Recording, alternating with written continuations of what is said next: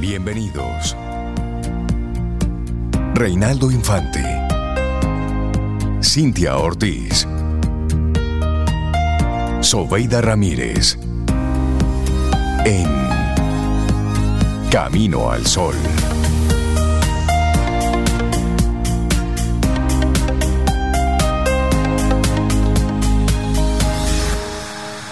Comienza Sol. Muy buenos días y bienvenidos a Camino al Sol en este miércoles, mitad de semana, día en el que por fin enero concluye. Buenos días, Cintia Ortiz, Obeida Ramírez, a todos los que conectan con nosotros.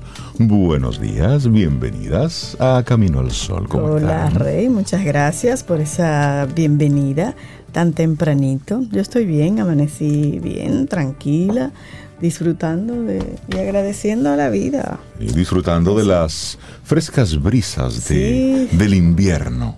Sí, un fresquito Una así como de temperatura más agradable. rico. Póngase contento. Mire, en medio mundo se está congelando.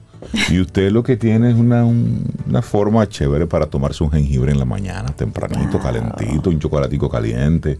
Me gusta eso del jengibre. Mm. Sí, el habitual café. ¿Y tú, Cintia, cómo estás? Muy bien. Muy contenta de que ya, ya finalmente tenemos aquí 31 de enero. No hay fecha por ya le dio a no enero, ya con terminarse, le dio con Ya terminarse. se por fue, fin. sí. Bueno, quedan unas horas. Hoy es Día de la. Juventud. Así Hoy es que Día de la juventud. Juventud. Sí. Ah, juventud, divino Juventud, tesoro. Te vas para no volver. ¿Eh? Hoy es Día de la Juventud. Sí. Mira, la juventud. Voy a buscar bien los datos, pero está relacionado con, con Don. Bosco. entonces. Aquí es que estamos celebrando la juventud acumulada. Sí, La experiencia Sí. juvenil. Eso, eso, la juventud acumulada. Así que, ¿qué dicen por ahí? Miren, entonces ustedes están bien. Estamos Sí. Y bien. los estamos amigos bien. Camino al Sol oyentes, ¿cómo están? Pueden decírnoslo a través del 849-785-1110. Compártanos, díganos cómo, cómo se siente hoy la juventud, cómo se sienten hoy. Y si sientes que hace rato que pasó la juventud, ¿cómo fue tu juventud? Cuéntanos algo. Ay, Hazte sí, sentir. sí, sí. 849-785-1110. Sí, eso es para toda la juventud dominicana, porque eso es un día nacional Así es. nuestro. Hay otro que es en agosto, que es el Día Internacional, pero hoy es la juventud nuestra, aquí en nuestro país. La juventud joven. La juventud. Como ¿Qué dicen es? que la juventud es un número ya, porque eso es mental, mucho Bueno, de si eso es mental. Si la adolescencia es hasta los 25, entonces la juventud joven es hasta los cuántos. No, hasta que usted quiera. Hasta que usted quiera, eso digo yo. pues, hasta que usted quiera, porque eso es- definen unos numeritos. Porque yo me pero- siento un muchachito. o sea, Ah, yo también. yo tú también. Mire Esa cómo, Sí, ¿verdad? decía Cintia, este Día Nacional de la Juventud es en honor precisamente al sacerdote a San Juan Bosco, quien es considerado como el padre y maestro de los jóvenes. Sí. Y bueno, se le llama así porque fue un padre católico que dedicó su vida edu- a educar a jóvenes de las calles y a delincuentes también de la Italia del siglo XIX. El 27 de abril del año 1993, durante un mandato del expresidente Joaquín Balaguer, se promulga una ley, que es la 20-93, para declarar este día fiesta de San Juan Bosco como Día Nacional de la Juventud en la República Dominicana. Así que usted, bueno, quedó instituido en ese momento también el Premio Nacional de la Juventud, que hoy, por ejemplo, hoy lo, lo entrega. Hoy se entrega el, ¿verdad? el presidente, presidente, Luis Abinader, Abinader. sí, sí. así ah, es. pero qué bueno, qué bueno. Bueno, Y pues nada, se le felicidades a agraciados. los logros, se reconocen los servicios sociales, los aportes a derechos humanos, los aportes en términos de recursos naturales, los aportes que hayan hecho en desarrollo cultural, o sea que no es una persona, se, se premia realmente la actividad juvenil desde diferentes perspectivas y todo pues buscando visibilizar a ese joven Tú sabes que que aporta. tú que mencionas a San Juan Bosco, eh, que nació en Italia y se hizo muy, muy popular entre los jóvenes por su capacidad para envolverlos con su magia y con destrezas en el malabarismo. Y de esta manera entonces era que él predicaba la palabra de Dios. Así es. decir, él eh, Lograba hacía, su atención sí, primero. hacía trucos de magia y con eso, bueno, pues conectaba con los jóvenes y también por eso es que hoy se celebra el Día Internacional del Mago. Ah, mira, no sabía de esa conexión. Sí, de... que es una Ah, fecha qué para, para reivindicar la profesión de estos artistas. Ujú. Y el término mago proviene del antiguo persa magi y del latín magus, y es considerado un astrólogo o adivino que practica trucos de magia.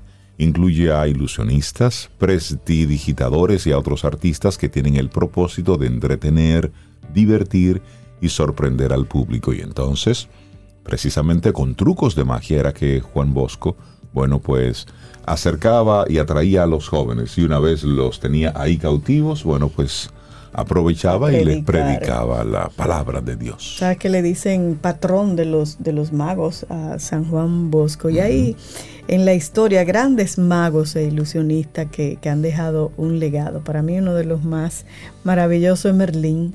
Merlín, que sale en varias películas. De hecho, hay una película que se llama Merlín.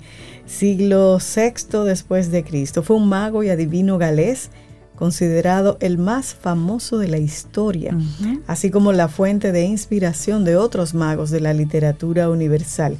Este personaje formó parte de las historias y los mitos de la Inglaterra medieval. Así es, pero estuvo también Robert Houdini. Ah, sí. Sí, en 1805-1871, considerado el más grande ilusionista de todos los tiempos. Con sus asombrosos espectáculos logró marcar un antes y un después en el mundo de la magia. Entre los más recordados destacan la suspensión etérea, el reloj misterioso y el naranjo fantástico. Ah, pero también está Alexander Herman, 1844-1896. Murió joven. También conocido como Herman el Grande, fue un icónico y excéntrico ilusionista francés que perteneció a una familia de magos, y uno de sus trucos más conocidos fue la suspensión aérea, colocando a su esposa en un tablero sobre dos sillas. Al retirar las sillas, pasaba un aro alrededor del tablero.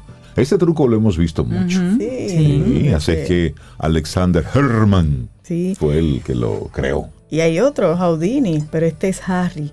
1874, su nacimiento 1926, falleció. Fue un gran escapista. Uno de sus actos que lo catapultó a la fama fue el de la metamorfosis, así se conoce, donde después de permanecer metido dentro de una caja herméticamente cerrada con cadenas y candados, sorpresivamente aparecía liberado como por arte de magia. Sí, lo, que- lo que él Ese lo hacía. hemos visto también. Lo que él hacía era Ay, raro. era muy peligroso. Era raro. ¿Tú sabes lo que en una caja, en el agua, Sí, sí, sí. Y luego, cadenas, candados? y luego que- aparecía por ahí. ¿Cómo así? Sí, es- No entendía Hay cosas eso. raras. hay cosas Mira, más reciente también está Di Vernon. Murió en el 1992 apenas. Fue un ilusionista canadiense. Él se destacó por el manejo de los trucos de magia con cartas, conocido como la cartomagia. Y él fue autor.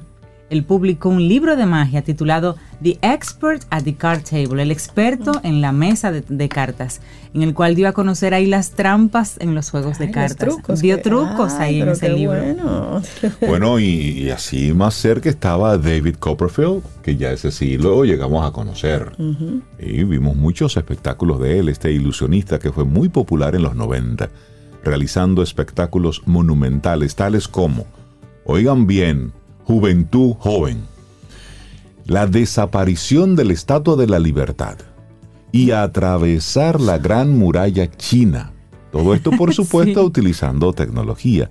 Y él popularizó sus presentaciones ya que hacía unos shows de televisión. Y eso era de verdad asombroso. Era, sí, él era- era- desaparecía un autobús lleno de gente delante de Sí. todo el Personas que lo han visto en vivo Sí. dicen que es inexplicable lo Sí, que él ¿cómo hace. O sea, que eso? es realmente mundo. Es decir, un- asombroso. es decir, un autobús, luego una manta y luego ya el autobús no Y está. no Así está es, así es. Y desaparecer la un estatua de la poquito de- libertad. Óyeme, apar- aparte de que es atrevido. Sí, es muy atrevido. que no fue para eso. Mira, a mí me gustaba David Copperfield, pero vi poco de él. Vi más de Chris Angel. Mm, ya, Estaba ese un es poquito otro, más, sí. bueno, mira, ya aquí la juventud de la cabina dice con la cabeza que sí, que sí, así sí. Es un ilusionista, escapista, músico norteamericano, ampliamente conocido por sus trucos de ilusionismo y por su programa televisivo Mind Freak. Mind Freak. Ahí lo Mind recuerdan, Freak, con altísimos Sí. niveles de audiencia. Él llevó la magia a la televisión así ya Y a, como y a otro nivel. full. Sí, Algunos sí, de sus sí. trucos más famosos han sido flotar entre dos edificios, ¿lo recuerdan? Que él se, sí. Flotar entre dos edificios y desaparecer un Lamborghini. Ese lo vi. Pero hay alguien que no me gustaría dejar eh, de mencionar en la historia, que es Apollo Robbins. Él fue un presti- prestidigitador norteamericano y consultor de seguridad, catalogado por la revista Forbes como un astuto manipulador de la atención. ¿Y por qué él se hizo tan famoso? Después de hurtar, de robar a agentes del servicio secreto que acompañaban al expresidente Jimmy Carter. Los carterió, les robó. Y si tú haces eso con, con agentes del servicio Del secreto, servicio que secreto. supuestamente están alerta, De los más poderosos del mundo. Ay, Ahí él Dios se mío. hizo muy famoso. ¿Cómo que carterió a los, a los del servicio secreto? Ah, ahí Del está. presidente, nada más y nada Sí, hay menos. otra muy serie, chévere. hay otra serie de magos que andan por aquí que no vamos ni siquiera a mencionar, que han hecho cualquier cantidad de cosas y siguen, siguen por ahí. Pero mira, algunas cur- curiosidades de, de la magia. La magia es un arte que tiene más de 4.000 años de antigüedad. Y de acuerdo a unos papiros antiguos, el primer mago que existió era originario de Egipto. Su nombre, Dedi. Y el mago Houdini tiene una estrella en el Paseo de la Fama, allá en Hollywood. Y también preparar una rutina de magia de unos escasos minutos puede requerir meses y años de ensayo. Claro, porque tú te imaginas que la gente Claro. se sorprenda y que no pueda explicar cómo tú desapareces un autobús, Claro. cómo la carta que catalogarlo elegiste él como se la adivina. Claro. Entonces- Ese- es más fácil. Entonces, para, para mí, que me gusta desde lo racional entender las cosas, hay un programa que se encargaba precisamente de mostrar cómo era que hacían los trucos de magia. Ay, cómo sí. era el tema de la silla, el del aro, cómo era que desaparecían cosas. Entonces, para mí ese era el programa interesante. Entonces, era un mago con una careta negra. Claro, para que no lo picaran. Desmitificando y explicando a la gente. Sí. Porque al final les decía, es decir, simplemente es un truco, es ilusionismo. No es que te hacen desaparecer algo físico. Donde está realmente la grandeza es que tú, como espectador, dices, wow. ¿Y qué fue lo que pasó? Que eso es lo que hacen muchos políticos. Te bueno, emboban, hoy te también, emboban. sí, hoy también es el día, el día de la cebra. Ay, sí. Ah, el animalito Sí. que tiene Tan lindo. el animalito que tiene rayitas. Yo no puedo con Sobe. Tan bonitas es las eso, So- Cebra, Sobe sí. tiene hoy el joven revuelto. Sí. Eh, Sí, el animalito que tiene rayitas. Bueno, pues el 31 de enero se celebra el Día Internacional de la Cebra, una fecha que tiene como objetivo poner el tema conservacionista y lo que quiere es precisamente preservar todas las especies de cebras. ¿Y usted piensa que solamente hay un tipo de cebra? Pues no, hay tres. Está la cebra de llanura, la cebra de Grevi y la cebra de montaña. La de Grevi se considera en peligro de extinción y forma parte de la lista roja de especies amenazadas. Vive en Etiopía y en el norte de Kenia. La cebra de las llanuras tiene una población relativamente próspera, pero la cebra de montaña presente en Sudáfrica, Angola y Namibia también están experimentando una fuerte disminución en el número de individuos debido a la caza. Sí, siempre, Increíble. siempre es el humano el que está ahí Ay, en el medio, en el medio. Nuestra actitud camino al sol para el día de hoy. Vamos a compartirla de inmediato. Bueno, la actitud Camino al Sol en el día de hoy. Tu bondad enciende luces en la oscuridad de otros, Ay, qué bonito. como eso. por arte de magia. Exactamente. Eso se lo agrego yo, pero es verdad, Sí, es qué cierto. lindo. Tu bondad enciende luces en la oscuridad de otros. Me gusta, Rey, esa actitud Camino al Sol. ¿Te gusta esa actitud camino Sí, al sol? está sí, como sí. simple, pero tan hermosa. Y, y- y pero ser, pero ser bondadoso y generoso de verdad, Sí, de sí, manera sí. auténtica, que el otro no levante una ceja y diga qué es lo que quiere, porque nunca es así. No, no, no, que de verdad seamos, señores, tenemos que cultivar la bondad y la generosidad. Año- anoche hablábamos Trey y yo en el Camino al Sol que se hace aquí de noche en Sí, nuestra nuestro mesa. camino al sol nocturno. que precisamente el ser humano la civilización que conocemos es posible y será posible en la medida que el humano, nosotros, sigamos siendo generosos y sigamos extendiéndole la mano el uno al otro. Compasivos, ya me ayudaron a mí, yo ayudar al que viene. Y el que viene que se acuerde luego de ayudar al que viene. Sí. Ese individualismo hay que irlo sacando, hay que rescatar la bondad y la generosidad como parte de la esencia del ser humano. Totalmente de, de acuerdo, total. Bueno, y así entonces arrancamos nuestro programa Camino al Sol. Claro, y como estamos hablando de magia, vamos a escuchar esta canción que precisamente se llama Magia. Andrés Cepeda junto a Sebastián Yatra. Así iniciamos. Lindo día. Los titulares del día en Camino al Sol.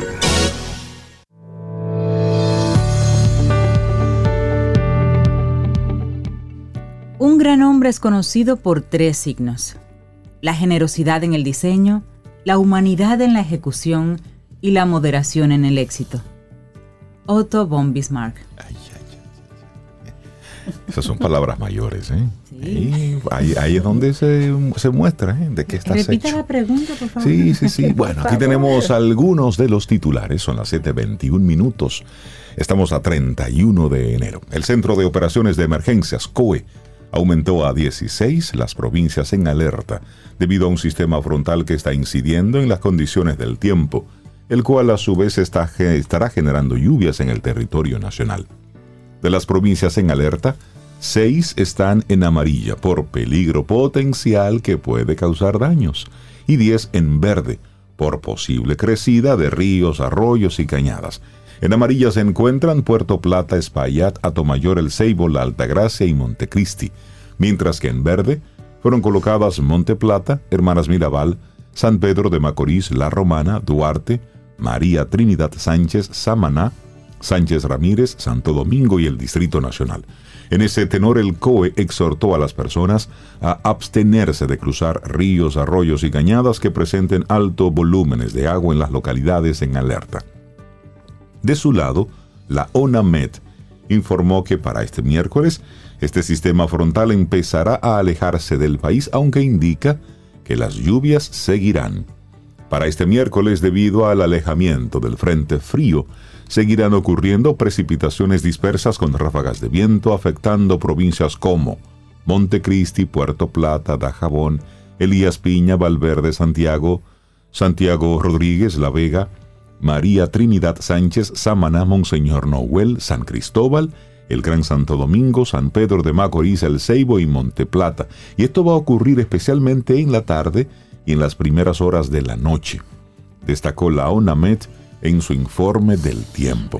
ya se lo dijimos aquí en Camino al Sol y las temperaturas, bueno, estarán agradables, de agradables a frescas en la noche, madrugada y primeras horas del día producto de nuestro invierno. Sí, sí, sí, estamos vamos a tener que inventarnos una salida nocturna para, nuestros abriguitos. Para ponernos unos abrigos. Porque se van a quedar petrificados. Exactamente. Los pobres. Sí. Ayer, por ejemplo, tuve una invitación muy linda al patio de la casa. ¿Y, te pusiste tu abriguito? Y, estaba en el patio y de repente digo, pero ¿y por qué yo estoy contando este frío? Ah, pues mira, Un frío para mí, ¿no? Les voy a hacer una invitación. Una invitación Ahí hace frío. Eh, sí, hace frío. Sí, eso es bueno. Bueno, otra información. Destacan avances contra corrupción y necesidad de fortalecer organismos de control. Los datos del índice de percepción de la corrupción, conocido como IPC, sobre los avances significativos logrados por la República Dominicana en la lucha contra el flagelo, han sido valorados de manera positiva por diversos sectores que llamaron a un mayor fortalecimiento de los organismos de control del Estado para lograr mejores resultados. El titular de la Procuraduría Especializada de Persecución de la Corrupción Administrativa, PEPCA, Wilson Camacho, manifestó que los 35 puntos otorgados al país constituyen el mejor puntaje en los últimos 12 años de mediación de la organización Transparencia Internacional. La lucha contra la corrupción en República Dominicana es un proceso en pleno avance, digno de ser observado. Eso manifestó el procurador a través de su cuenta en la red social X.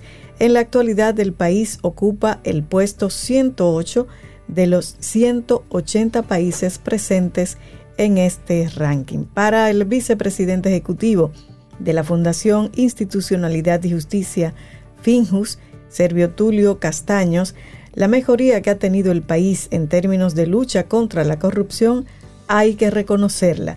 Sin embargo, abogó por el fortalecimiento del Ministerio Público, dotándolo de más recursos. Así es.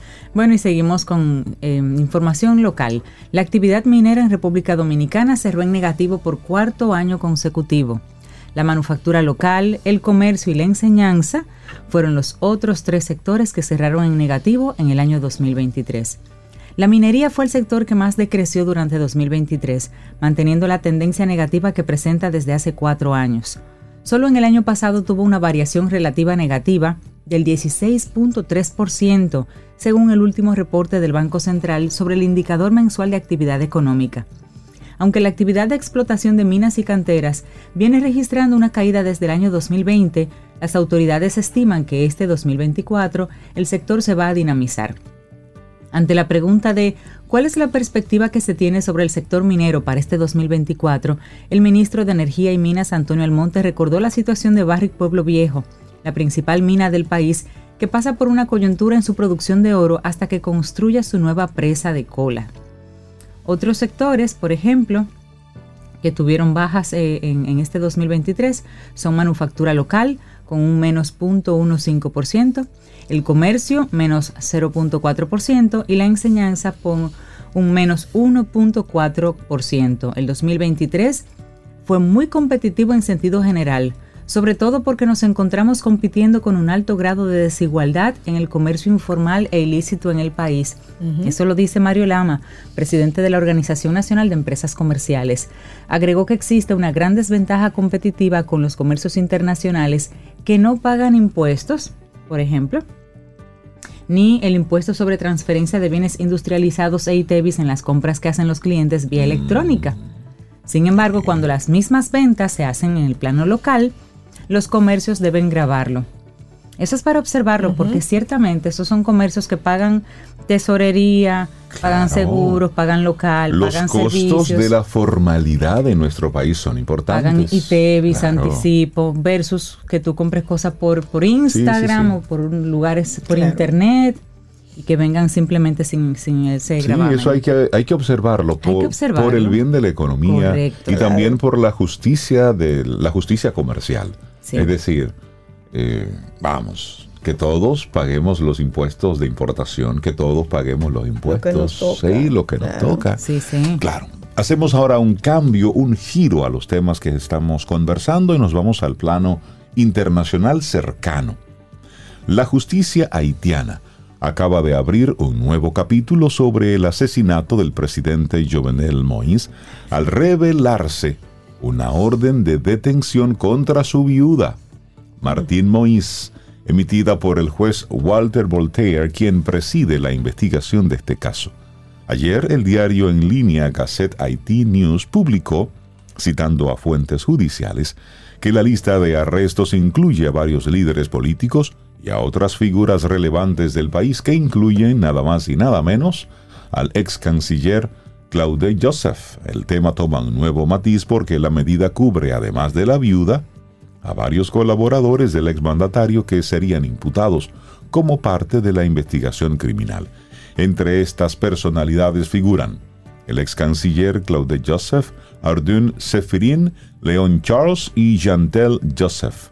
Un juez haitiano que investiga el asesinato del presidente Jovenel Moïse emitió una orden de arresto para la viuda a finales del año pasado por no reunirse con él para ser interrogada sobre este caso, según un documento legal filtrado la noche del lunes y al que The Associated Press tuvo acceso. Así es que esto va tomando un giro distinto. Yo me acuerdo que desde el principio en algunos medios insinuaron o por lo menos cuestionaron como la forma, la presencia, en la forma en que salió esta señora Así es. esposa y como que insinuaban que tal vez estaba involucrada. Y mira ahí, Y también orden. mencionaban al mismo Claude. Eh, sí, también, Joseph. sí, sí, sí, Mencionaba a ambos. Bueno, que sigan Bueno, investigando. Nos mantenemos en el plano internacional y oigan el impacto de un artista. Taylor Swift, estrella del pop que tiene una relación con Travis Kills a la cerrada de los Kansas City Chiefs, eso es de la NFL, le ha generado un impacto económico a esa agrupación y al equipo, oigan bien, de 331.5 millones de dólares. Ella. Y esto es según datos de Apex Marketing Group, una empresa líder en servicios de consultoría en publicidad y marca. Es realmente una situación perfecta porque tienes a una superestrella de la música y lo combinas con un chico de la NFL, un atleta de renombre, de perfil alto, destacó Eric Smallwood, presidente de Apex Marketing Group. Kells, quien ha confesado ser un admirador de la intérprete de Fearless, empezó a salir con la cantante en los últimos meses del año pasado. El impacto mediático creció cuando Swift comenzó a asistir a los partidos de Kansas City, de local y de visitante, a los que ha acudido ataviada con prendas con los colores de los Chiefs y el nombre de Kelsey, algo que favoreció esta proyección a nivel comercial. Señores, Eso El tiene impacto. un impacto. Mira, Y Taylor Swift. esa sabes- chica lo que toca lo convierte en oro. En oro, Increíble. sí, sí, y, sí, y sí. mucha gente dirá, pero ¿y qué es lo que pasa? Mira, oye lo que ocurre. Y yo el, el pasado fin de semana hice un ejercicio reflexivo sobre eso. Estaba, estábamos en una, estábamos en casa con, con los sobrinos, compartiendo con la familia y estábamos, bueno, pues distribuyendo unas, unas bebidas de cola. Y uno de mis sobrinos se negó a tomar la cola que estábamos ofreciendo Ajá. porque la de su jugador favorito de fútbol era la competencia. No me digas. Y yo le digo, pero, nivel. pero es lo mismo. Y dice, no, es que la que él toma es esta. Y esa es la única que yo tomo. y yo, digo mira, yo, muchacho. pero mira, muchacho, que, óyeme, Sobe, pero que es lo. Oye, y luego, y, y había, también estábamos distribuyendo unos snacks y le damos a uno, y dice, no, tampoco, de eso. Ah, pero ustedes tienen que actualizarse. Porque el que toma, El el que come. es tal marca. Óyeme, Mira el, impacto, de una imagen, de una persona. el impacto que tiene una persona sobre los productos, Wow. que es ahí, entonces tú de adulto, tú dices A o B, no importa, pero en los niños, que es a donde el marketing apuesta, sí que los marca. Y ellos, óyeme, sí desarrollan esa lealtad. A mí de verdad que me dejó sorprendido por la, por la fuerza con la que este chico de defendió no- y no lo consumió, ni uno ni otro. Él prefirió Ay, agua. un niño Un preferir niño. agua ante un refresco. Sí, Sí, yo me quedé como, Ah, pero es un admirador ferviente. sí. Entonces esto, multiplícalo. Claro. sí, Entonces, sí, sí, cuando sí. tú ves una noticia como la que te voy a, a mencionar ahora, que es todo lo contrario, dominicanos en Nueva York llaman a protesta por invitación de Tokisha al Capitolio de Estados Unidos. Ah, sí. Oh. Esa manifestación está programada para el viernes 2 de febrero a partir de las 3.30 de la tarde. ¿Qué Pero sucede? ya ya no va. Un grupo de dominicanos en Nueva York hicieron un llamado para protestar frente a las oficinas del congresista Adriano Espaillat por la invitación a la polémica artista Tokisha para participar en la sexta edición de su evento Dominicans on the Hill. Quiero que ustedes vean la agenda de las personas que van a participar ahí. Pero bueno, el pasado 19 de enero, en la cuenta oficial de Instagram del evento, se anunció la participación de Dari, que junto a otros artistas como Fefita la Grande, acompañarían a los asistentes en las diversas actividades propuestas por los organizadores durante todo un día en el Capitolio de Estados Unidos. La participación de esta joven, Tokisha, cuyo lenguaje y comportamiento explícitamente sexual trasciende las letras de sus canciones, ha provocado reacciones en la comunidad dominicana en el exterior, que aseguran que esa artista no los representa. Ay, Y había ay. muchos mensajes ahí, no, pero ¿qué pasó? Qué tristeza, ella no me, no me representa como dominicana y demás. Este evento, Dominicanos en el Capitolio, organizado por el congresista Adriano Espaillat, celebra el próximo 7 de febrero su sexta edición bajo el lema Dominicanos rompiendo barreras. Y durante el evento se van a reconocer los logros notables de varias personalidades, entre las que figuran funcionarios del gabinete de la administración de Biden, también figuran, por ejemplo, personas relacionadas con la fuerza laboral, Departamento de Educación de Estados Unidos, eh, la secretaria del Departamento de Comercio. También una sesión inaugural va a contar con aclamados artistas, entre ellos la poeta y autora Elizabeth Acevedo, la pintora y artista Cherezade García, el artista contemporáneo Bonnie Ramírez, el diseñador Sully Bonelli, y esto moderada por Jennifer Pichardo, eh, oficial senior de promoción del Museo Nacional del Latino Estadounidense del Smithsonian. Un panel sobre el futuro de la tecnología, moderado por Claritza Abreu de Google, en el que van a participar panelistas como Kit Mero, un podcaster, Mebrulín Francisco, responsable global de estrategia de datos y Martech, y dos veces campeón de la Copa Capcom en jugador profesional, Saúl Mena. Es decir, estamos hablando de un panel sobre los dominicanos y la investigación biomédica. Estamos hablando de funcionarios dominicanos sirviendo. Entonces, como que con estos perfiles de verdad. Hay que preguntarle a nuestro congresista gringo allá. rompiendo, rompiendo barreras, el que, el que mostrar diferentes generaciones, digamos, de la música, pero...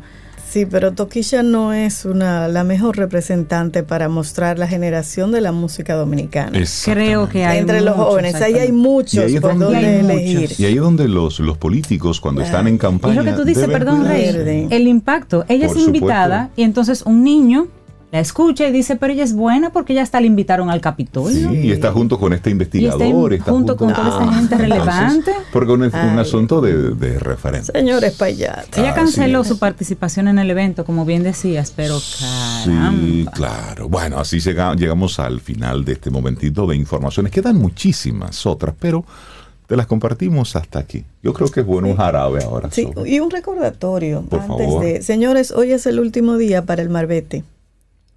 Ay, el marbete. ¿qué? La mano en la cabeza alguna gente. Solo ese recordatorio. Hoy es el último día para usted renovar el marbete.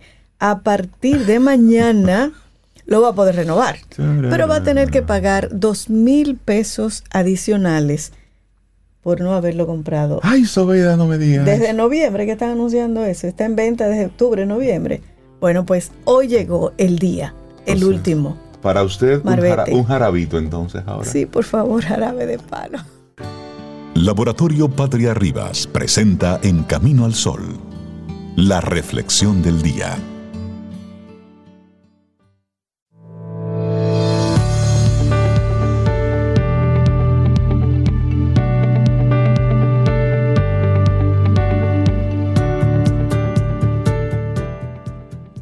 Esta hermosísima frase es de Rabindrana Tagore. Rabindrana Tagore, por si quieres buscarlo. Hay muchas frases hermosas de él. Dice, la raíz escondida no pide premio alguno por llenar de frutos las ramas. Precioso. La raíz no pide premios por llenar de frutos las ramas. Qué bonito. Así es, bellísimo. Qué bonito. Ah, si lo aplicáramos. Y uno anda con ese ego buscando reconocimiento. Eso, entonces, ¿les parece si hablamos de la generosidad? Esa fuerza que mejora la vida, también la tuya, porque esta tendencia de ayudar a los demás es consustancial a la naturaleza humana, pero solo resulta enriquecedora si sabemos cómo desarrollarla. Por eso vamos entonces a compartirte algunas claves sobre la generosidad. Hoy que te invitamos desde Camino al Sol a que seas generoso. Ay, sí. ¿Y sabían ustedes, Rey Cintia, que la generosidad y el altruismo forman parte de nuestra naturaleza más esencial? Pues sí, a menos que la educación y las circunstancias vitales hayan dañado gravemente la capacidad para sentir empatía y compasión de una persona, la inclinación hacia la ayuda y la preocupación por el bienestar ajeno es consustancial al ser humano, como decía Rey. Y esta tendencia, sin embargo, convive con otras, entre las que se cuentan el egoísmo y la agresividad. El que a lo largo de la vida desarrollemos más unas que otras depende en primera instancia de la educación recibida y en segunda del esfuerzo personal y de todas y cada una de las decisiones que tomamos. Ya que una uno las trae, pero otra es uno mismo que la ejerce. Y piensa en muchas personas generosas a tu alrededor. Aunque las conductas altruistas tengan una menor repercusión en los medios de comunicación, Todos podemos recordar casos de personas que han sacrificado o sacrifican regularmente parte de su tiempo o de sus deseos o de sus necesidades incluso para echar una mano a alguien en actos a veces nimios pero heroicos, pero personas entre cuyas motivaciones se cuentan el placer de colaborar para mejorar la sociedad en la que viven. Algunos se sienten recompensados con el simple reconocimiento de las personas a las que ayudan, ahí en silencio. Para otros, pensar que su labor tendrá un efecto general positivo, aunque no lo vean directamente, a esa persona generosa eso le basta. Junto a ellos, miles de personas realizan multitud de acciones diarias en beneficio de los demás y sin ninguna o casi ninguna repercusión inmediata. Retirar una superficie deslizante del pavimento para que nadie pueda resbalar o detenerse y ayudar a una persona que precisa de atención en la calle, por ejemplo. Salir un poco más tarde del trabajo porque un compañero necesita a alguien que escuche sus problemas. Son acciones diarias, pequeñas, pero muy importantes. La mayoría de estas personas comparten un mismo anhelo, el esfuerzo diario por inclinar siempre y en la medida de lo posible las decisiones hacia el lado de la conducta ética y del bienestar ajeno. ¿Y sí? ¿Hay gente así? Sí. Totalmente. Mucha. Bueno, ¿les parece si hablamos entonces ahora de la empatía? Que esa es una de las claves de la generosidad.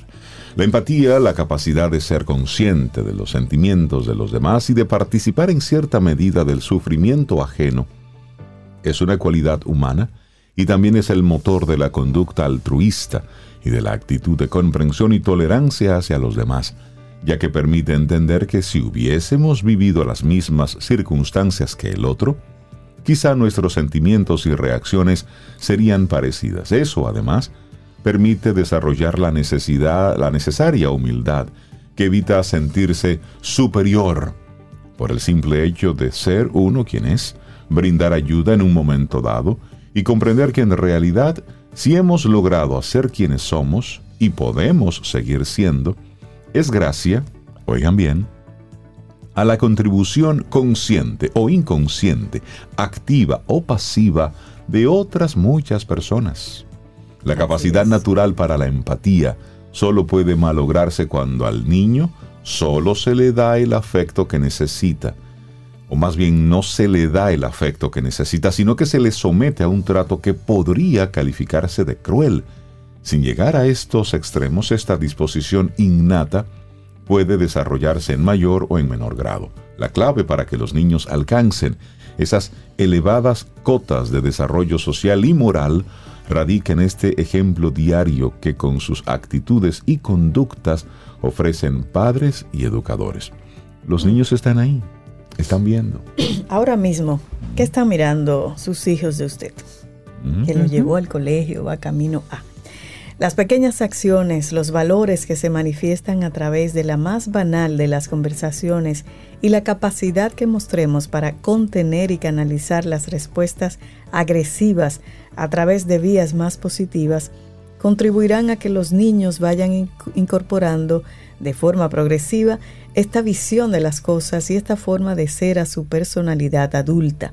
Además, la oportunidad de establecer relaciones con personas de muy variada procedencia, con intereses y personalidades diversas y de particular y particular de manera activa en varios grupos de su misma edad, será un gran estímulo para su desarrollo moral. Asimismo, dialogar sobre los valores en el hogar y ayudarle a reflexionar ante las dudas o conflictos entre la experiencia y los juicios morales previos le van a ayudar a superar sus contradicciones y avanzar en la vida. Pero ¿cómo se desarrolla esa generosidad en la infancia? Hay que trabajar en eso y eso se puede trabajar, es la buena noticia.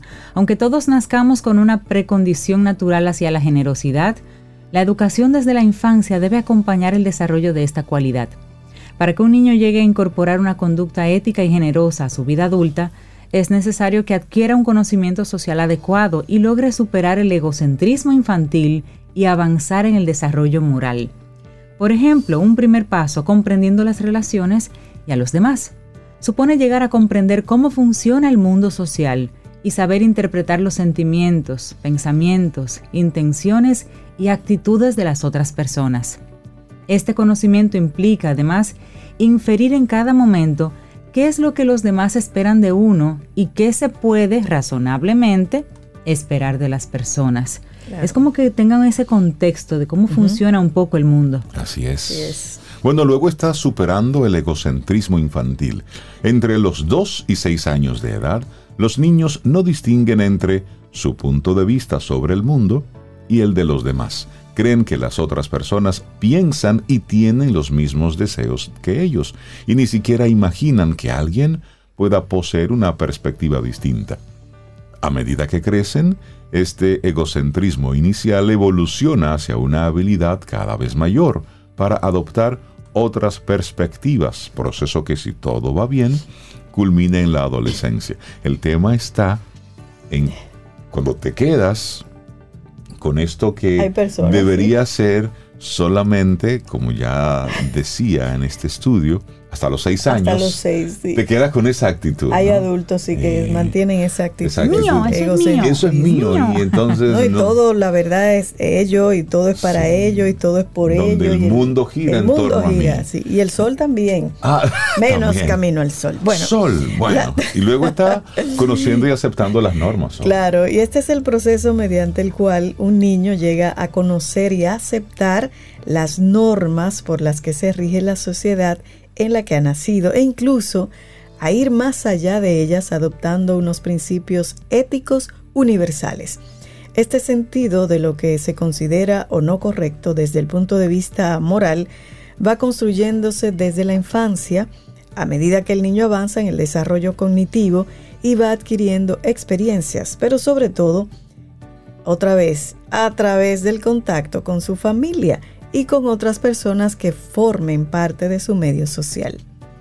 Y ya de adultos, la conducta inspirada en el deseo de ayudar a los demás representa la culminación del desarrollo moral y proporciona mucha felicidad a quien la incorpora a su vida diaria.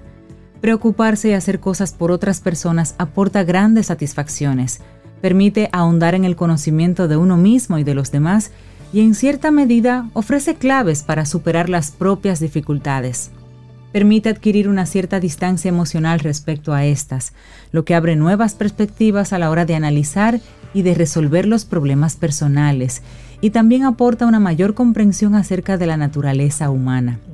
¿Cuántos beneficios? Así es, bueno, facilita la apertura mental y esto permite sentirse cómodo con un mayor número de personas, aunque sean muy distintas, lo que se traduce en una mayor sociabilidad. Enseña a ser menos egoísta y más tolerante. Al ser generoso con los demás o brindarles apoyo, nos ayudamos a nosotros mismos, ya que esta actitud nos beneficia a nivel personal. Refuerza la autoestima, la confianza, la seguridad en uno mismo, hace posible ofrecer un buen ejemplo a los hijos y para quienes albergan una visión más espiritual de la vida. Las conductas altruistas representan un modo de expresar el agradecimiento por los dones recibidos y una de las vías más rápidas hacia el crecimiento personal. Contribuimos, aunque sea de forma humilde, a mejorar el mundo en el que hemos nacido. Ay, ya con ese beneficio es, wow, qué bello. Pero, ¿cómo cultivar una generosidad auténtica? Bueno, para desarrollar esta cualidad es importante adoptar una actitud de apertura mental y de desapego hacia las cosas materiales. Para ello es esencial cultivar una actitud de agradecimiento y de tolerancia, aceptando que todos pasamos por dificultades y actuamos de la mejor manera que sabemos. Trata de no juzgar, porque esto te acercará más a los demás y te permitirá comprenderles mejor. Procura también pensar en el efecto positivo que tus acciones pueden tener en los demás y en cómo ello te hace sentir tienes más poder del que sueles creer. Finalmente, practica con el ejemplo, cultiva la humildad y no dejes de defender tus valores respetando los valores y las necesidades de los demás. Así es. Bueno, generosidad, la fuerza que mejora la vida, también la tuya. Un escrito de la psicóloga Begoña Odriozola y lo compartimos aquí hoy en Camino al Sol. Laboratorio Patria Rivas presentó En Camino al Sol, la reflexión del día. Te acompaña Reinaldo Infante. Contigo, Cintia Ortiz. Escuchas a Sobeida Ramírez. Camino al Sol.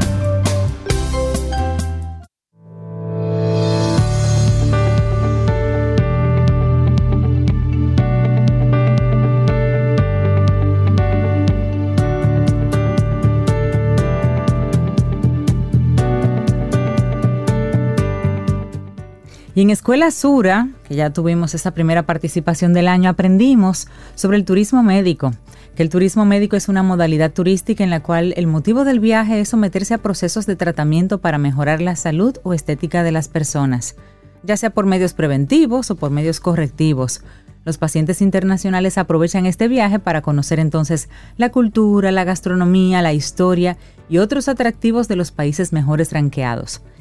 Y República Dominicana está trabajando su ranking en esto. ¿Quieres conocer más de este tema, escuchar nuevamente esta conversación? Visita nuestra web caminoalsol.do y ubica nuestro segmento Quien pregunta aprende con Escuela Sura. Y así volvemos a refrescar el conocimiento y quién sabes, si quieres invertir en ese rubro. Quien pregunta aprende, eso sí, con Escuela Sura. Seguimos avanzando, son las 8 wow, esto más rápido este. ¿Qué es lo que le pasa a este 31?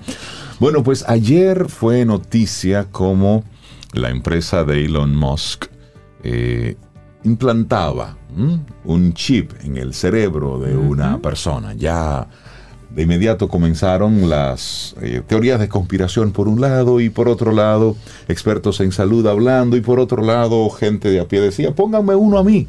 Pero tranquilo, como dice Juan Luis, tranquilo, Bobby, tranquilo. Pero ¿cómo funciona el telepathy, que es el chip cerebral que Elon Musk asegura que se implantó en un humano? ¿Y qué dudas esto está generando? Bueno, y es el empresario, como tú decías, Elon Musk, alimentó un debate con esta pregunta. ¿Se acerca el día en que los humanos controlen computadoras con su mente. Bueno, y ese alimento lo hizo este lunes, ayer que su compañía Neuralink consiguió implantar con éxito uno de sus chips cerebrales en una persona. Y en un post en X, Musk dijo que se había detectado una actividad cerebral prometedora después del procedimiento y que el paciente se estaba recuperando bien. El objetivo de la empresa es que esta tecnología ayude a tratar dolencias neurológicas complejas. Para cualquier firma produciendo dispositivos médicos, la primera prueba en humanos es un hito significativo. Eso dijo la profesora Anne Van Hoestenberg del King's College de Londres. Según la experta, hay varias empresas trabajando en productos prometedores, pero solo pocas han logrado implantar sus dispositivos en humanos. Sin embargo, esta experta advierte que el éxito verdadero solo puede medirse a largo plazo y Elon Musk es muy adepto en generar publicidad para su compañía. ¿Qué querrá decir la señora? Hasta el momento no existe una verificación independiente de las afirmaciones de Elon Musk. Neuralink tampoco proporcionó información sobre el procedimiento. Qué interesante. Sí, pero ¿cómo funciona esto, Cintia? Bueno, miren, otro post en X también, Musk dijo que el primer producto de Neuralink se llamaría Telepathy, que es como telepatía en español. Los primeros usuarios serán aquellos que han perdido el control de sus extremidades, esa es la idea inicial. Y luego hizo una referencia a Stephen Hawking, el célebre, el célebre científico británico que sufría una grave enfermedad neuromotora, ¿lo recuerdan? Mm, que hablaba del universo. Imagina que Hawking, dice él, se hubiera podido comunicar más rápido que un mecanógrafo o un subastador. Ese es el objetivo, el procedimiento implica implantar un pequeño chip sellado herméticamente directamente en el cerebro del paciente, Rey. Respondiendo a tu pregunta, el chip está conectado a 1024 electrodos diminutos, no más gruesos que un cabello humano, y funciona con una batería que se puede recargar de forma inalámbrica. Esto lo que va a crear es una interfaz con una computadora externa que le permite enviar y recibir señales del cerebro de esa persona a la computadora. Sabes que sobre esta tecnología preocupan varias cosas. Por un lado, los riesgos físicos a corto plazo y las implicaciones médicas a largo plazo. Pero luego está otro tema, que son las cuestiones éticas. cualquier cirugía cerebral conlleva peligros. Y un reporte de, de la agencia Reuters en diciembre del 2022 indicó que Neuralink estuvo involucrada en ensayos que resultaron en la muerte de cerca de 1.500 animales incluyendo ovejas, monos y cerdos. En el 2023, el Departamento de Agricultura estadounidense encargado de investigar las cuestiones de bienestar animal dijo no haber encontrado ninguna violación de las leyes de investigación con animales en la firma de Musk, aunque sigue con una investigación independiente en curso. El hecho de que la FDA aprobó este ensayo en humanos implica, sin embargo, que ya la empresa de Elon Musk superó algunos de sus obstáculos, porque cuando llegan ya a ese punto de probar con, con gente, bueno, es que ya han probado bastante con animales. Quizás la preocupación más seria son las consecuencias a largo plazo de tener un dispositivo como este funcionando en el cerebro, un órgano complejo del que todavía se desconoce muchísimo. Como es una industria que apenas está iniciando, no hay suficientes datos sobre los daños potenciales. Esto definitivamente que cambiará con los experimentos en humanos y será clave para el desarrollo de productos similares. Lo que sí es que esto pone, abre definitivamente todo aquello que veíamos en películas de ciencia ficción. Sí. Bueno. De cómo... Bueno, Transcendence es una película con Johnny Depp, me parece, que es un científico que, que sabe que se acerca su muerte por temas médicos y él, bueno, básicamente lo que hace es trabajar en todo un sistema y un software que descarga su cerebro a una computadora. Y él sigue vivo a través de una computadora y eso se sale de control. Claro. En esa película no acaban bien las cosas. Sí, pero, pero, hay otra. Hay otra, Memento. Por ejemplo. Christopher Nolan del año 2000, una de las películas más emblemáticas sobre el funcionamiento de la mente. Tuve que verla dos veces para Es un- entenderla. Sí, es un thriller psicológico.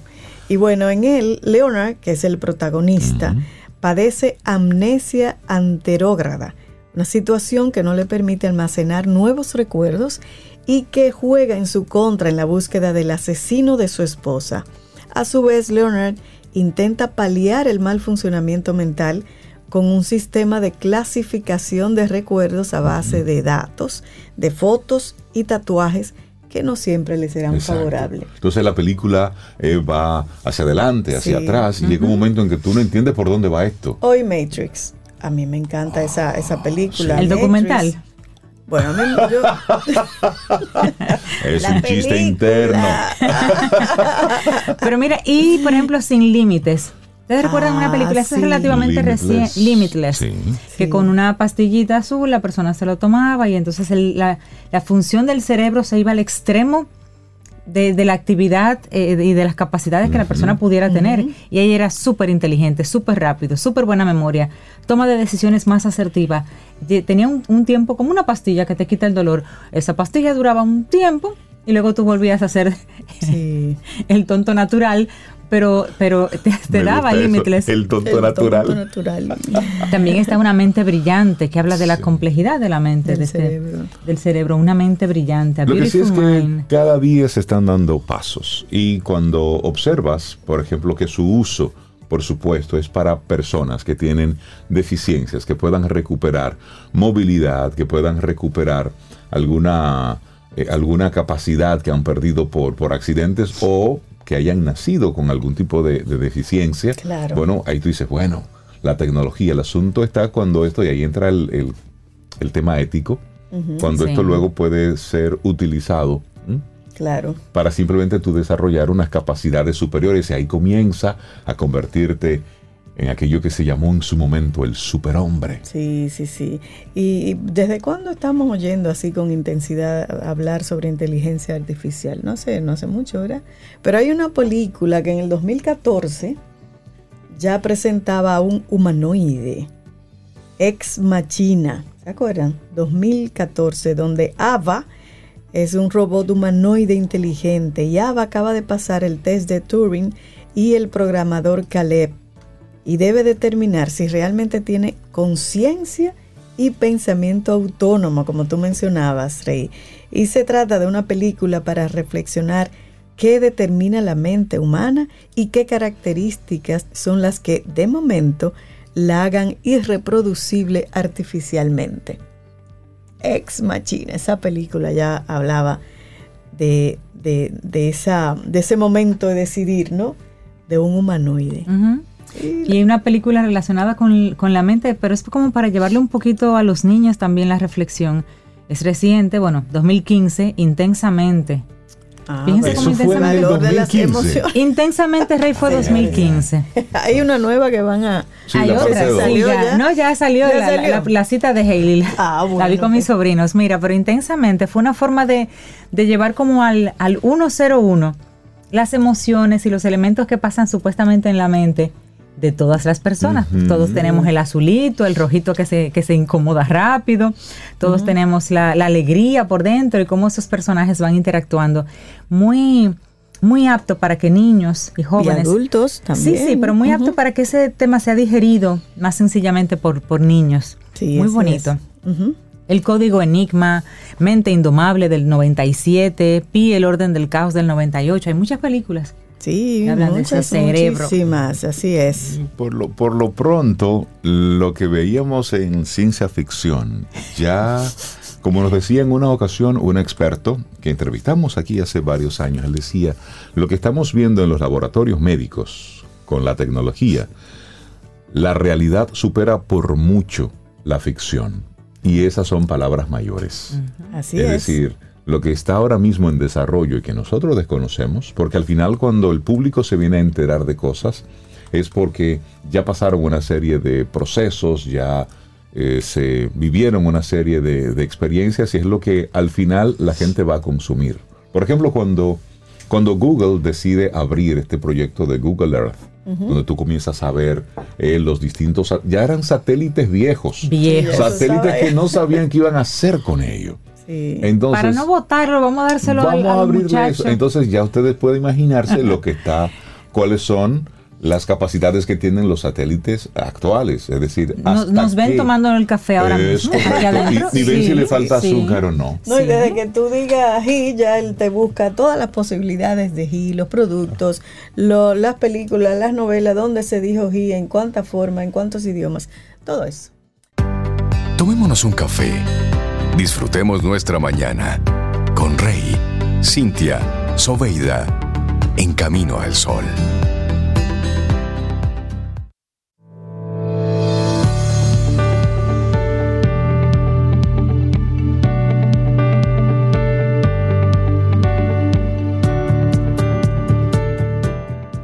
Y si estás conectando ahora, te repetimos nuestra intención del día de hoy en Camino al Sol. Tu bondad enciende luces en la oscuridad de otros. Una frase hermosísima también. Y bueno, continuamos con una frase de Paulo Coelho. Sé bendecido. De la misma manera que estás transformando tu vida, transforma la de los demás a tu alrededor.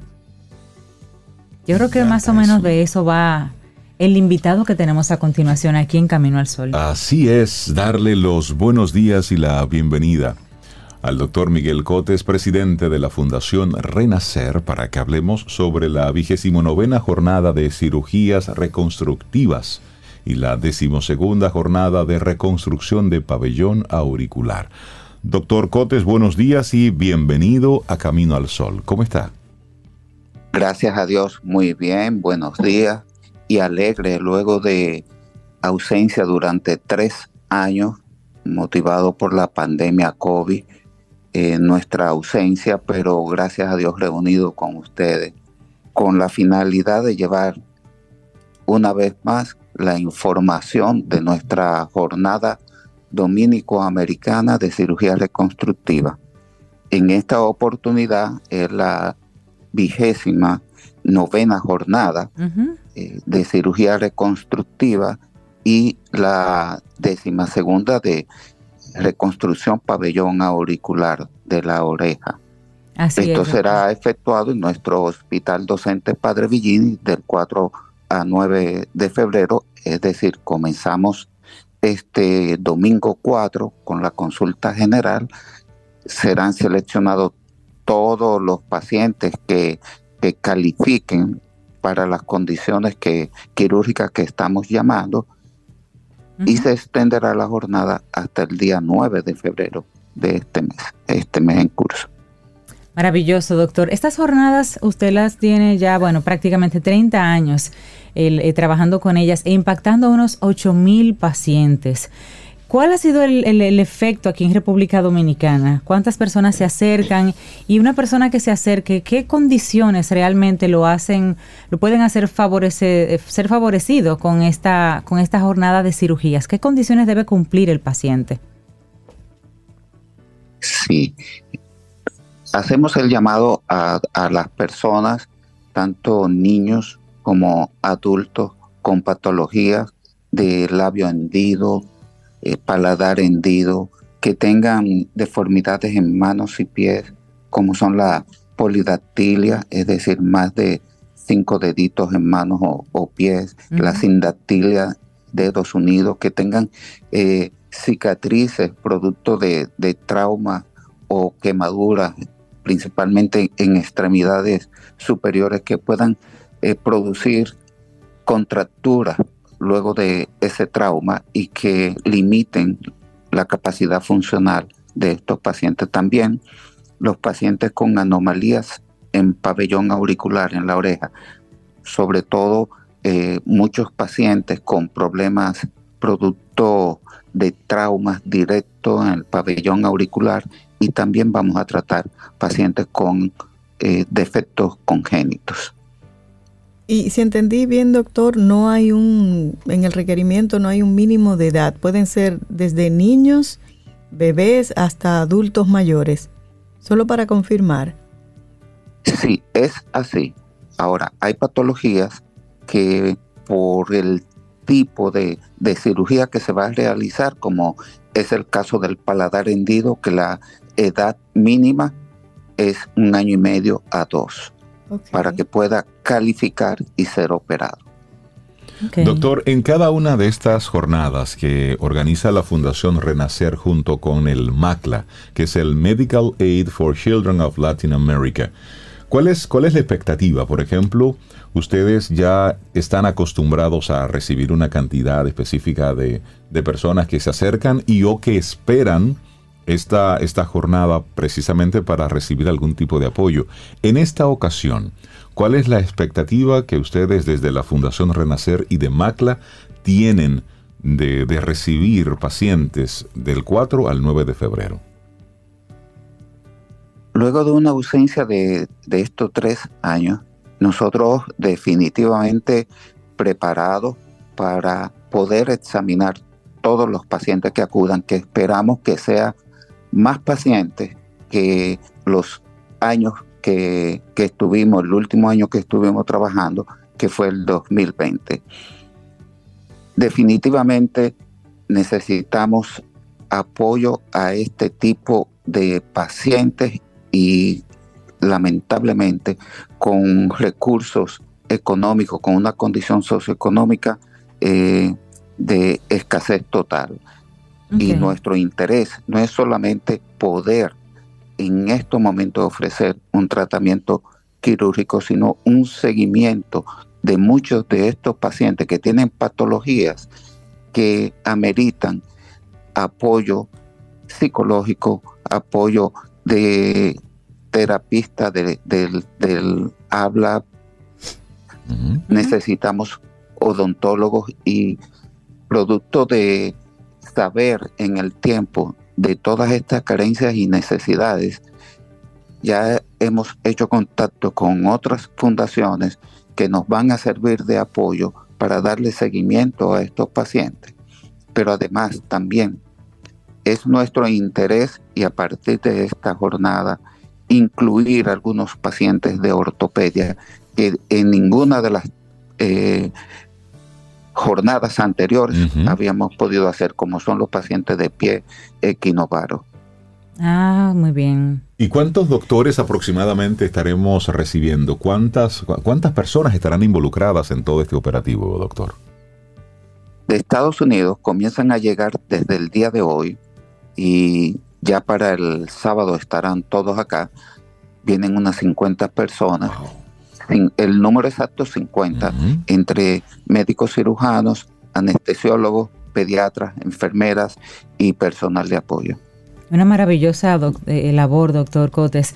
Y una pregunta, aprovechando esos 29 eh, años que ya está eh, trabajando, haciendo estas jornadas, impactando tantas personas, ¿ha podido usted desarrollar también un levantamiento de información sobre tendencias, sobre estadísticas relacionadas con estas condiciones para más o menos poder identificar edades en las que se padecen con mayor o sectores o zonas de la ciudad algún, no sé, alguna data que se pueda ir levantando aprovechando estas jornadas donde ustedes están identificando a estas personas?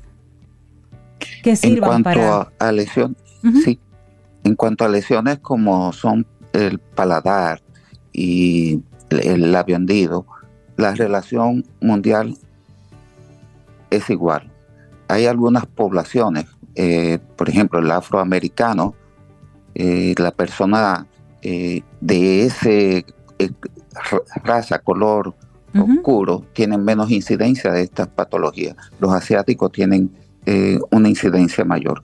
Pero lo que se refiere, y sobre todo en nuestro país, las situaciones que causan trastornos de funcionales en extremidades han ido en aumento producto de los accidentes de vehículos de motor ah. y las quemaduras que ocurren ya a nivel industrial, doméstico, y es muy lamentable. Nosotros tenemos nuestro, nuestras estadísticas, caso por caso, y le puedo decir que en estos momentos lo que mayor aumento han tenido son las limitaciones producto de los traumas, de los accidentes, de las quemaduras.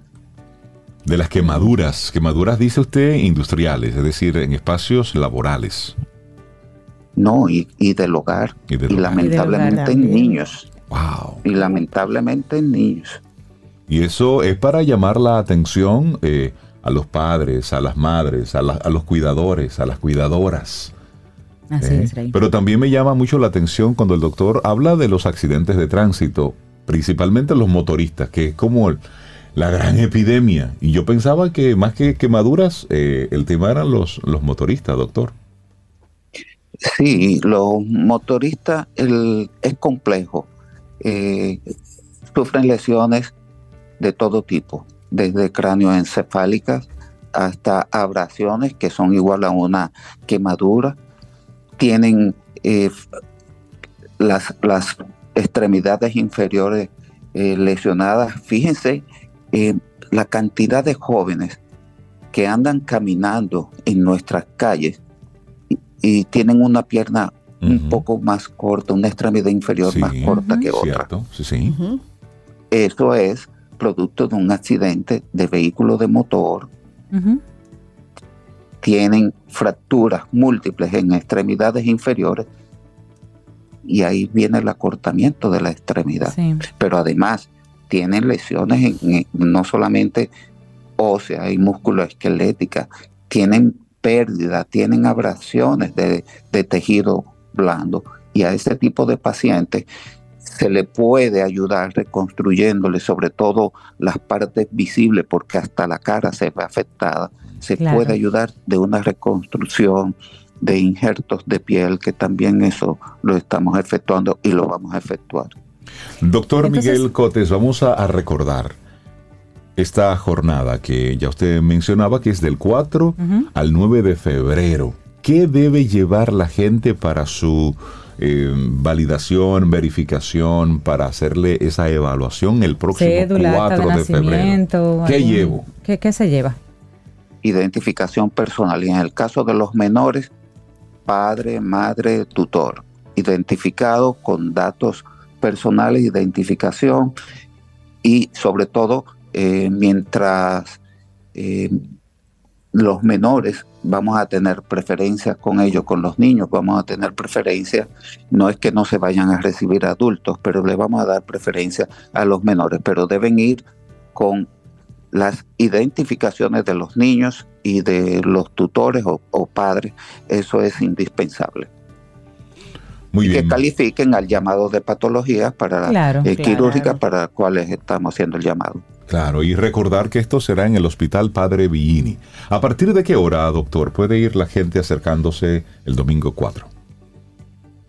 A las 7 de la mañana está programada el inicio de la consulta, que todo el proceso, desde el momento de la consulta, clasifica preoperatorio, transoperatorio, postoperatorio totalmente gratis y bajo nuestra responsabilidad, no solamente de los médicos que vienen desde Estados Unidos, sino del equipo médico dominicano y con el soporte de esa institución que es MACLA de la ciudad de Kansas, eh, aquí con soporte del Cuerpo de Paz y la parte del Hospital Padre Villini y a través del hospital con apoyo del Servicio Nacional de Salud y del Ministerio de Salud Pública. Ahí estamos hablando de generosidad. Esta vigésimo novena jornada de cirugías reconstructivas y la decimosegunda jornada de reconstrucción de pabellón auricular, que se estará celebrando del 4 al 9 de febrero. Así es. Y bueno, los Camino al Sol oyentes que, que, escuchen esta información y conozcan a alguien que no, no, necesariamente hoy, en este momento, tenga acceso a esta conversación, que por favor reguemos. Sí, vamos a regar la voz, como decimos. Así es. Doctor Miguel Cotes, presidente de la Fundación Renacer, muchísimas gracias por, por compartirnos esta información tan valiosa y también por, por pensar que Camino al Sol es un buen vehículo para compartir esta noticia de generosidad. Porque hoy el tema es Ustedes son un excelente vehículo. Gracias. Porque eso es lo que transmiten cada día. Agradecido siempre de ustedes. Muchísimas gracias. Muchas gracias, doctor. doctor. Lindo día y éxitos. Y que sea de mucho éxito esta jornada. Así es. Tomémonos un café. Disfrutemos nuestra mañana con Rey, Cintia, Soveida, en camino al sol.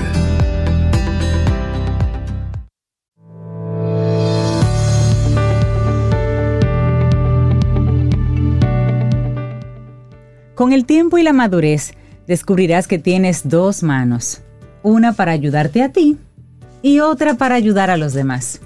Esa es una frase muy bonita de la actriz Audrey Hepburn. Ay, ay, ay, seguimos avanzando en este camino al sol. Me gusta República Dominicana, me encanta nuestro país. Creo que el pleito hay que echarlo desde aquí. Pero también, ¿por qué no dar una exploradita? ¿Por qué no salir, ver qué, nos ofrecen otros horizontes? ¿Qué te parece Canadá, Sobe?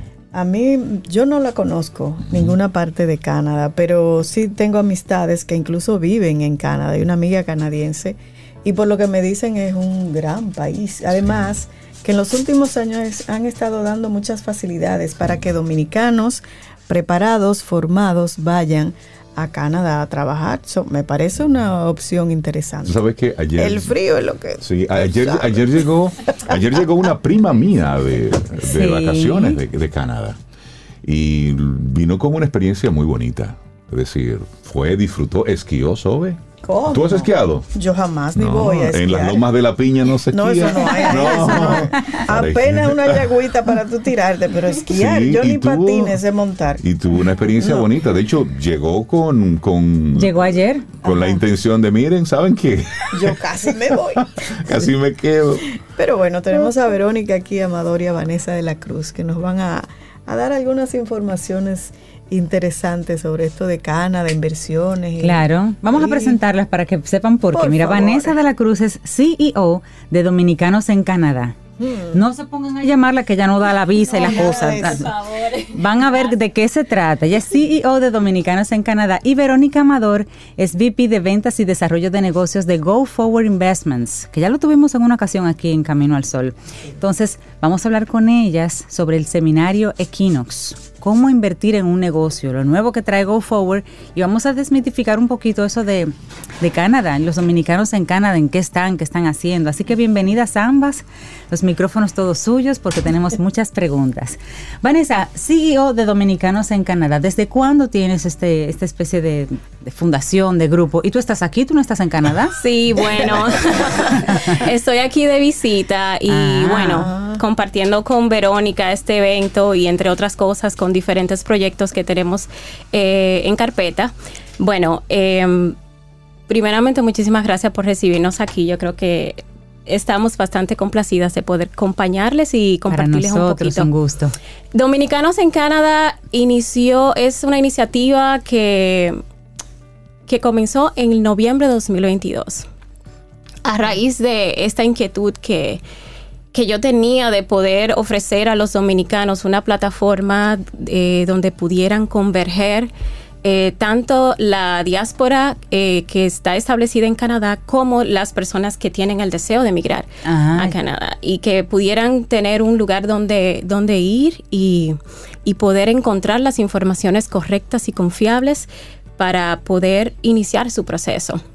A través de todo esto, bueno, eh, la misión, la visión se fue desarrollando y en un año hemos logrado establecernos dentro de la comunidad, dentro de la diáspora dominicana, eh, ofreciendo los recursos necesarios a nuestros emprendedores, dueños de negocios, para darlos a conocer en todo Canadá a través de la plataforma de redes sociales y la creación de un portal que se llama dominicanosencanada.com, donde, entre otras cosas, tenemos una guía de negocios.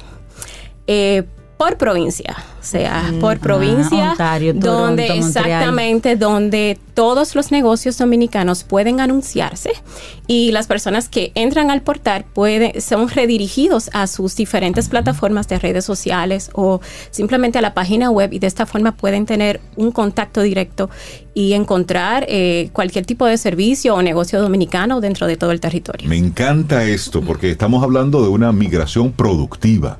Es decir, tú vas, pero vas con tu, idea de poder desarrollar y aportar, que es lo importante. Por eso me, me, lleva mucho la atención la forma en cómo Canadá está gestionando el tema de la migración. Y hablando de negocios, hay un seminario que lo va a estar precisamente, que tiene como tema central cómo invertir en un negocio. Hablemos entonces, Verónica, de de todo esto, ¿qué se va a estar eh, aprendiendo? ¿Qué vamos a conocer? ¿Cuál es la cuál es el trasfondo detrás de este seminario Equinox? ¿Cómo invertir en un negocio?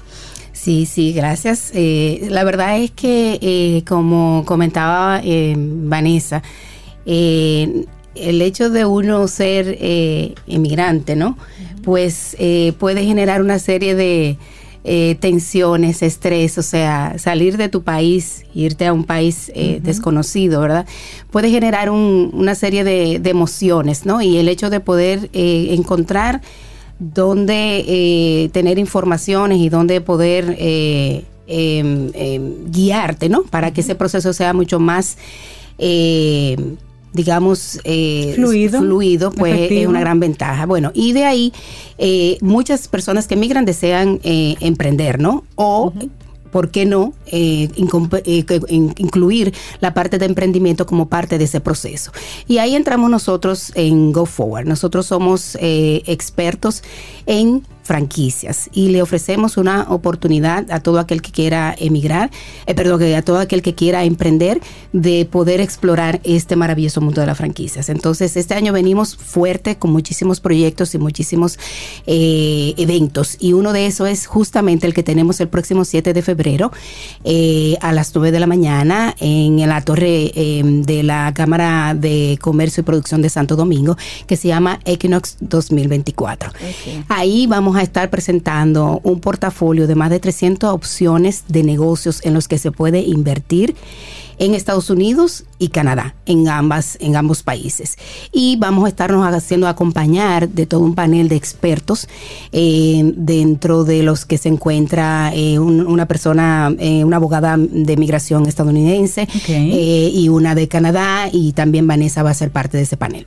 Buenísimo. Entonces, por ejemplo, una persona que esté pensando en emigrar, sería la persona ideal para visitarles en este en Equinox 2024 o una persona que diga, mire, yo no voy a emigrar, pero sí me interesa invertir en Canadá, me interesa invertir en Estados Unidos, ¿puede hacerlo también? Excelente pregunta. Cualquier persona que desee diversificar su portafolio de inversiones puede estar explorando y curioseando esta oportunidad, porque no necesariamente tienes que emigrar.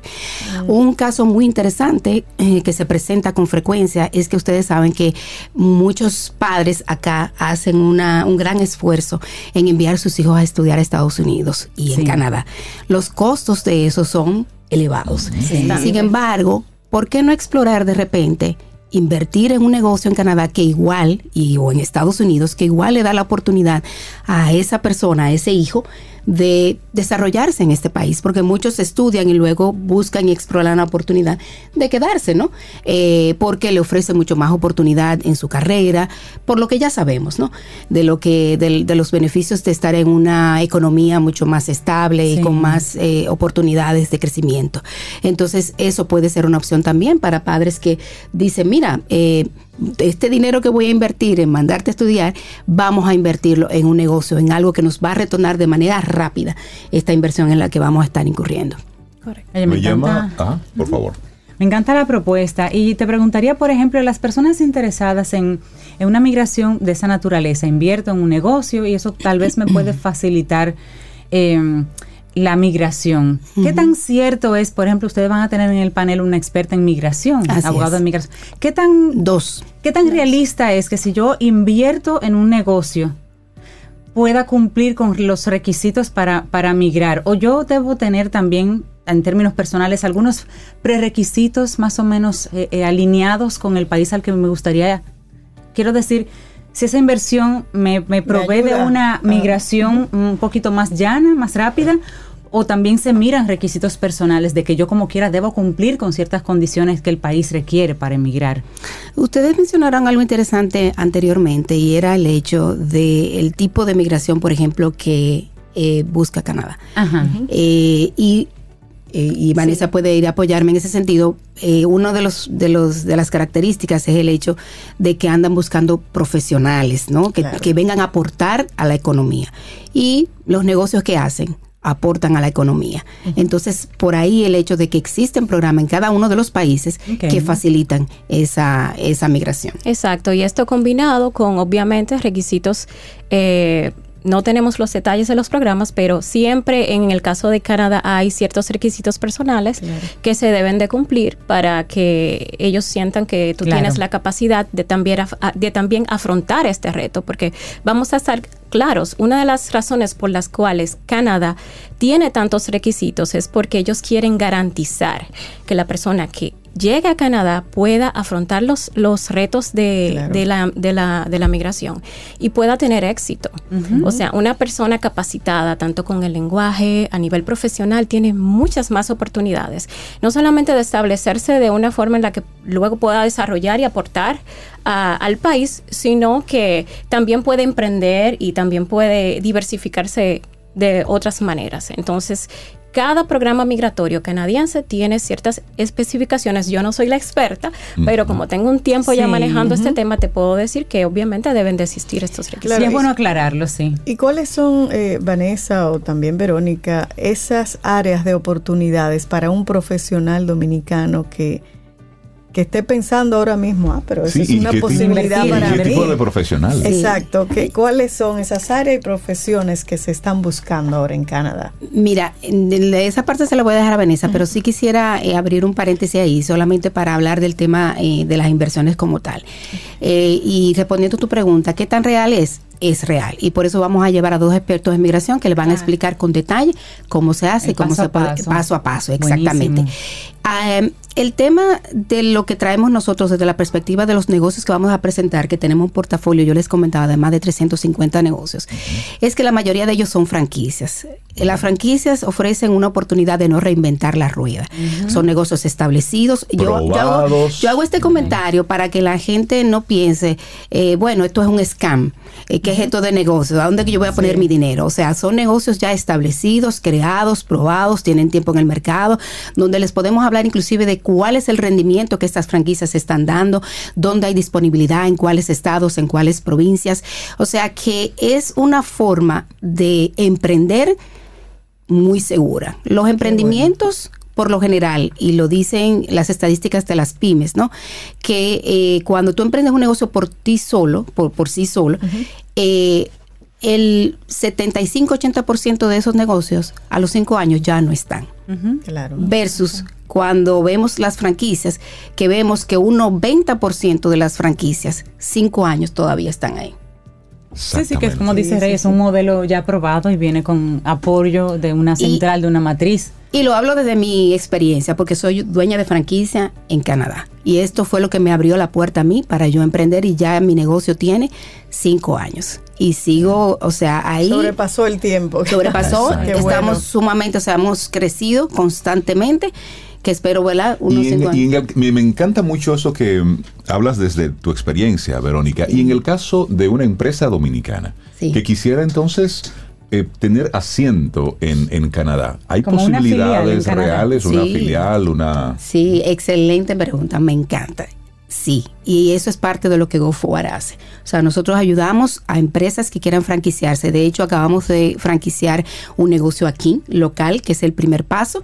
Y ese negocio, con nuestro, tenemos una alianza estratégica con una empresa que es Franchise Consulting Company, que está en Estados Unidos y Canadá. Y estos, con ellos y Franchise Genesis, pues hacemos todo el proceso de franquiciamiento de un negocio en Canadá y en Estados Unidos, en cualquiera de los dos países. ¿Y por qué tú me miras, Rick? Vamos a franquiciar Camino al Sol para allá. Claro, Vanessa, háblame un poco de, tu experiencia allá en Canadá. ¿Cómo, cómo, ¿Cómo ha sido tu proceso? ¿Cómo te recibió la gente? ¿Qué tan fácil o difícil fue para ti eh, meterte en, la dinámica? Adaptarte. Bueno, mira, esa es una excelente pregunta porque de hecho, como les dije al inicio, esa fue una de las razones por la que inició todo esto.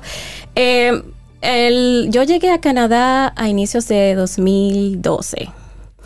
Para ese tiempo no había ni redes sociales, ni creadores de contenido, ni había esta fluidez de información que ahora con la cual contamos. Canadá no estaba de moda en ese tiempo. y realmente era poca la información que, que uno como persona podía eh, conseguir, para, poder orientarse. en ese momento, ¿por qué tú decides en el 2012? Fue una decisión que simplemente se nos presentó la oportunidad de parte de, mi esposo de, ir a Canadá. Teníamos un niño pequeño, sabe, saben que todo el mundo piensa en sus hijos. y realmente... Eh, queríamos darle la oportunidad a nuestro hijo de, de, que experimentara otra cultura, de que eh, tuviera una mejor educación o una educación diferente. Bien, al momento de yo llegar a Canadá fue un choque increíble. Eh, por el cambio de sistema. Es totalmente, era totalmente diferente. Yo no, al yo no contar con las informaciones necesarias, eh, se me hizo difícil. O sea, no les puedo mentir, el primer año fue bastante difícil por muchas razones. Primero porque las cosas en Canadá son sumamente cuadradas. Las cosas son, son, así eh, se siguen procesos que tú tienes que agotar, que tienes que cumplir. Y la hora es la hora. Exactamente. Entonces no solamente fue un choque de, ok, ¿qué hago? ¿Cómo lo hago? Eh, sino también cultural, en el sentido de que el canadiense tiene una forma muy diferente eh, de ser al, dominicano o al latino. Entonces, eh, para mí, eh, esto combinado con, la ausencia de la familia y entre otras cosas, fue un poquito difícil al inicio. y por eso nace Dominicanos en Canadá, porque yo considero que... Exactamente. Y es algo tan bonito, porque a mí, por ejemplo, me escriben personas que están en su proceso, que han agotado el proceso, que ya se dirigen hacia, hacia Vancouver, por ejemplo, y me escriben, Vanessa, ya ya me voy, dime con quién me pongo en contacto allá, si hay dominicanos. Y yo inmediatamente los refiero a un grupo de dominicanos que está... no, de eso se trata dominicanos en Canadá. Nosotros, déjenme decirles que contamos con miembros en todas las provincias de Canadá. O sea, somos un equipo, no es solamente Vanessa de la Cruz. Tenemos, por ejemplo, a Franklin Vizcaíno en Alberta, tenemos a Kiana en Saskatchewan, por ejemplo, y en cada lugar tenemos un dominicano que está ahí dispuesto para, para lo que sea. Eh, y gracias a Dios tenemos también conexión con las demás organizaciones dominicanas en Canadá que se ubican en, el territorio. Y ha sido una experiencia muy bonita. Acabamos, por ejemplo, de organizar la primera gala benéfica de la comunidad dominicana en, Ontario. Y bueno, Verónica participó allí y para mí fue una experiencia bastante gratificante, ya que logramos unir una comunidad Qué linda. y obtener como esta este resultado tan bonito que fue a beneficios de un orfanato aquí en República Dominicana. Y yo quiero reiterar mi pregunta de cuáles son las profesiones que más, y en términos de, eh, la parte de franquicia, cuáles serían esos negocios que, que un eh, dominicano pudiera como invertir con, con, menos... Verónica, aquí estamos en negocio. Déjame aclarar, vale, vale aclarar que yo no tengo la parte migratoria en el, en el evento, esta parte de, eh, de Canadá Latina tiene Emily Duvergé. Este, pero les puedo responder. Esto es una, una, una, es algo bastante difícil en el sentido de que, como dijo Verónica anteriormente, Canadá todo es por provincias, por localidades. Cada Mm, existe algo que se llama profesiones en demanda.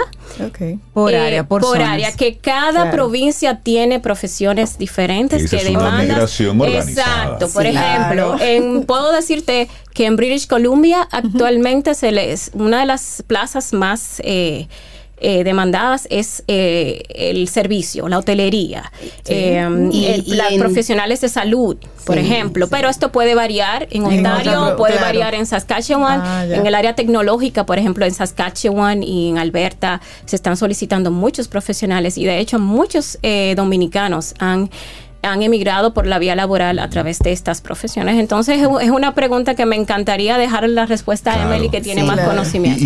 tenemos, dos primos allá que de hecho ya están logrando la ciudadanía. Todos están casi en Canadá. no, no, no, ellos están se fueron como estudiantes, como profesionales y han organizado su proceso. Están muy bien establecidos, trabajando Ya compraron casa. Sí, están muy bien. Verónica, Hablemos entonces de la gente que esté interesada en participar de este seminario Equinox, cómo invertir en un negocio, cómo pueden inscribirse, a quién ustedes están esperando, ¿Cuáles son las expectativas? Danos los detalles de este encuentro. Sí, sí, muchísimas gracias. Mira, eh, el, seminario va a ser el 7 de febrero, como había dicho anteriormente. Va a ser en la torre eh, de la Cámara de Comercio y Producción de Santo Domingo, que está en la 27 de febrero, es un salón de conferencia. Nosotros allí estamos, es, es un seminario bien exclusivo, es, específicamente para un grupo de 30 personas, porque queremos poder interactuar de uno a uno con cada una de esas personas que van a tener un montón de preguntas, ¿no? Estamos esperando a empresarios, ¿verdad? Personas que quieran invertir, que quieran diversificar su, su portafolio de inversión, eh, buscando nuevas opciones, personas que quieran llevar su negocio a Canadá eh, o a Estados Unidos y eh, personas que quieran emprender, que quieran emprender y dicen, mira, tú sabes que de repente emprendo una economía que me ofrece más estabilidad como estas dos. Eh, entonces, es, estamos, ese es el tipo, el perfil de, participantes que nosotros andamos invitando, ¿no? Invitando. invitando. Sí, Verónica, te tengo una pregunta así, con toda la malintención del mundo. ¿Ustedes están em, esperando empresarios con dinero? O empresario de corazón? Déjame decirte, eso es una buena pregunta, porque nosotros te voy a responder sencillamente ambos. ¿Por qué? Porque de repente usted tiene la intención de que lo va a hacer. A lo mejor no es el 2024 su año, pero usted quiere la información para, usted prepararse y para poder enfocarse. Entonces, definitivamente, esos también son bienvenidos. esos somos nosotros. Pueden ir ustedes. Mira, y les tengo una, una información muy interesante. Tenemos eh, un cupón de, porque el, costo del seminario son 50 dólares, que para nosotros eh, entendemos que es algo bien nominal eh, Además, eso es simbólico si usted va a hablar de dinero. Y vamos a hablar, y son dos, no, y no solamente por eso, sino por el, por la, el valor de la información que van a salir. Claro, Pero tenemos un, un boleto de, un cupón de descuento eh, para ustedes, para los, los oyentes. Para los oyentes. Sí, para los oyentes de su, de su programa. Eh, les voy a pasar ese código para que ustedes lo, porque ahora no me acuerdo exactamente el, el, código, pero se lo voy a pasar. Déjame. Ah, no, entonces Vanessa. a los, camino a los oyentes interesados. Ah, bueno, Vanessa lo tiene. Que nos escriban.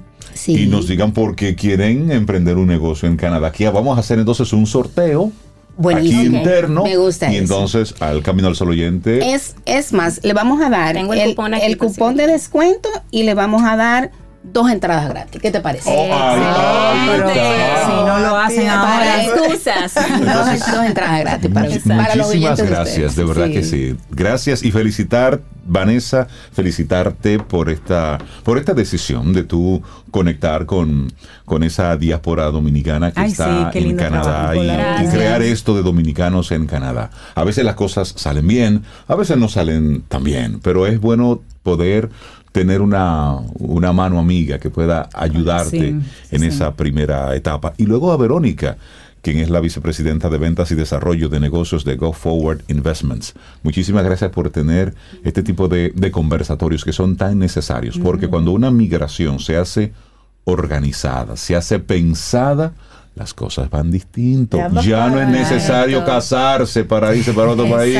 Como dice para ambas partes, para la economía que recibe esas personas, pero que ellos vayan también con condiciones favorables para triunfar. Así es. Óyeme, y a mí se me olvidó por completo mencionar que nosotros tenemos un segundo seminario el 3 de febrero en el mismo lugar, pero este es específicamente para dueños de franquicias dominicanas, donde le vamos a presentar la oportunidad de participar en dos ferias de franquicias, en una en la Florida y otra en New York. Ah, Nosotros estamos convocando, o sea, esas, esas dueños de franquicias dominicanas que quieren tener esa exposición para buscar partners eh, que quieran invertir en su idea, ya sea llevar la franquicia a, Estados Unidos o que quieran invertir en su franquicia aquí. Eh, pues van a tener esa oportunidad el 13 de febrero a la misma hora, 9 de la mañana, en el mismo lugar. En, o sea que tenemos esos dos eventos. ¿Algún número de teléfono para que la gente pueda llamarles?